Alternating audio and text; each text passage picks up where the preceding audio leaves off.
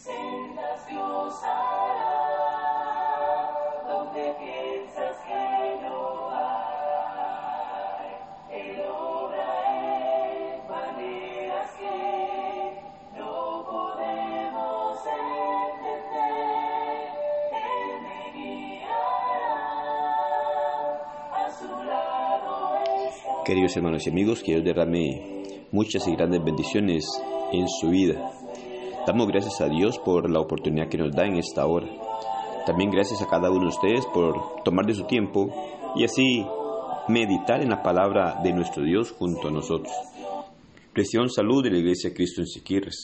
En realidad es un gran privilegio y una bendición el poder compartir la palabra de nuestro Dios con cada uno de ustedes y así conocer la verdad de nuestro Dios. Dice Lucas capítulo 6, versículo 46, ¿por qué me llamáis Señor, Señor, y no hacéis lo que yo digo? Hoy muchos cristianos profesan creer en Dios y ser leal a su voluntad revelada, es decir, a la Biblia, pero su conducta contradice su profesión. La Biblia no solamente es una carta muerta para aquellos que la rechazan y por lo tanto impiden que influencie su vida, sino también es una carta muerta para los cristianos que la ignoran y no la practican en su vida. Jesucristo, durante su ministerio, criticó a algunos que se consideraban sus discípulos e hijos de Dios, pero que no demostraban su discipulado por medio del cumplimiento y la obediencia a las normas divinas. Él declaró, ¿por qué me llamáis Señor, Señor y no hacéis lo que yo digo? Lucas 6:46. Por otra parte, también señaló, antes, bienaventurados los que oyen la palabra de Dios y la guardan. Lucas 11:28. Profesar el cristianismo requiere que se implemente la justicia y el servicio piadoso en la vida. Hablar no cuesta nada. La acción debe corresponder a las declaraciones de amor a Jesucristo. Las declaraciones solas no tendrán valor eterno suficiente ante el tribunal de nuestro Señor. Jesucristo es el autor de salvación, solamente para los que le obedecen. Hebreos 5:9. Aparte del perdón de los pecados, la obediencia a las normas divinas es vital para la salvación eterna. Bienaventurados los que lavan sus ropas para tener derecho al árbol de la vida y para entrar por las puertas en la ciudad. Apocalipsis 22:14. El cristianismo se declara por la demostración visible o tangible de la fe, ya que sin las obras correspondientes está muerta. Santiago 2, 17, 20 y 26. El cristianismo que tiene valor debe demostrarse en el camino. Hay cosas que los cristianos simplemente no deben decir. Ninguna palabra corrompida salga de vuestra boca, nos dice Efesios 4:29 y Colosenses 3:8. En contraste, los cristianos maduros hablan palabras de edificación, Efesios 4:29, parte B.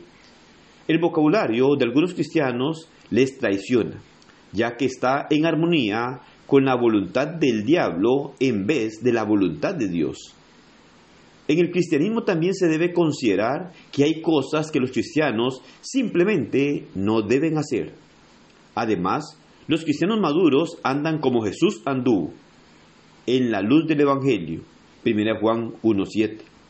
Porque en otro tiempo erais tinieblas, mas ahora sois luz en el Señor. Andad como hijos de luz. Dijo Pablo a los Efesios en el capítulo 5, versículo 8. Los cristianos domingueros cuyo cristianismo no se aparece de lunes a sábado, están practicando un cristianismo contradictorio. La modestia, el lenguaje limpio, la honestidad, la pureza moral y el servicio no están limitados a la asamblea del día del Señor. La práctica de un cristianismo contradictorio evita que los padres críen hijos que sean fieles a Jesús y a su iglesia.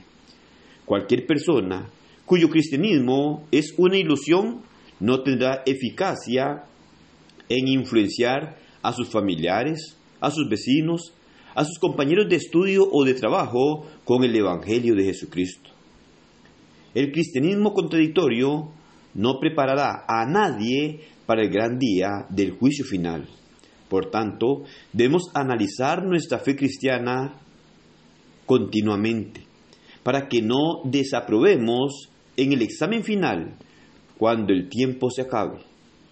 Debemos conocer la palabra de nuestro Dios, saber qué es lo que Dios quiere que hagamos y así poner en práctica la voluntad de Dios.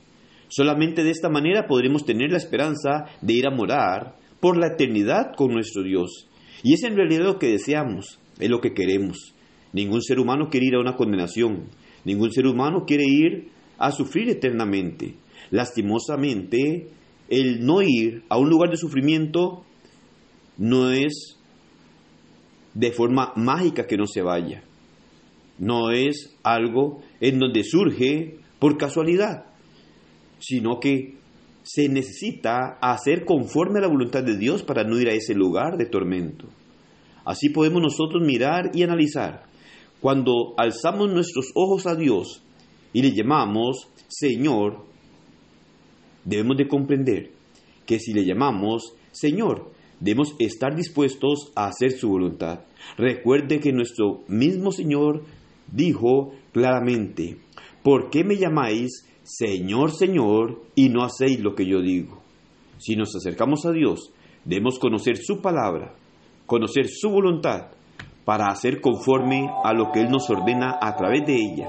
De esta manera estaremos preparándonos para el gran día del juicio final y para llegar a morar eternamente con nuestro Dios. Es lo que Dios quiere para nosotros. Lo demostró dando a su Hijo para que muriera en la cruz del Calvario. Él quiere y ha querido rescatarnos de un lugar de tormento. Pero ya Él hizo su parte, la cual el hombre no podía hacer.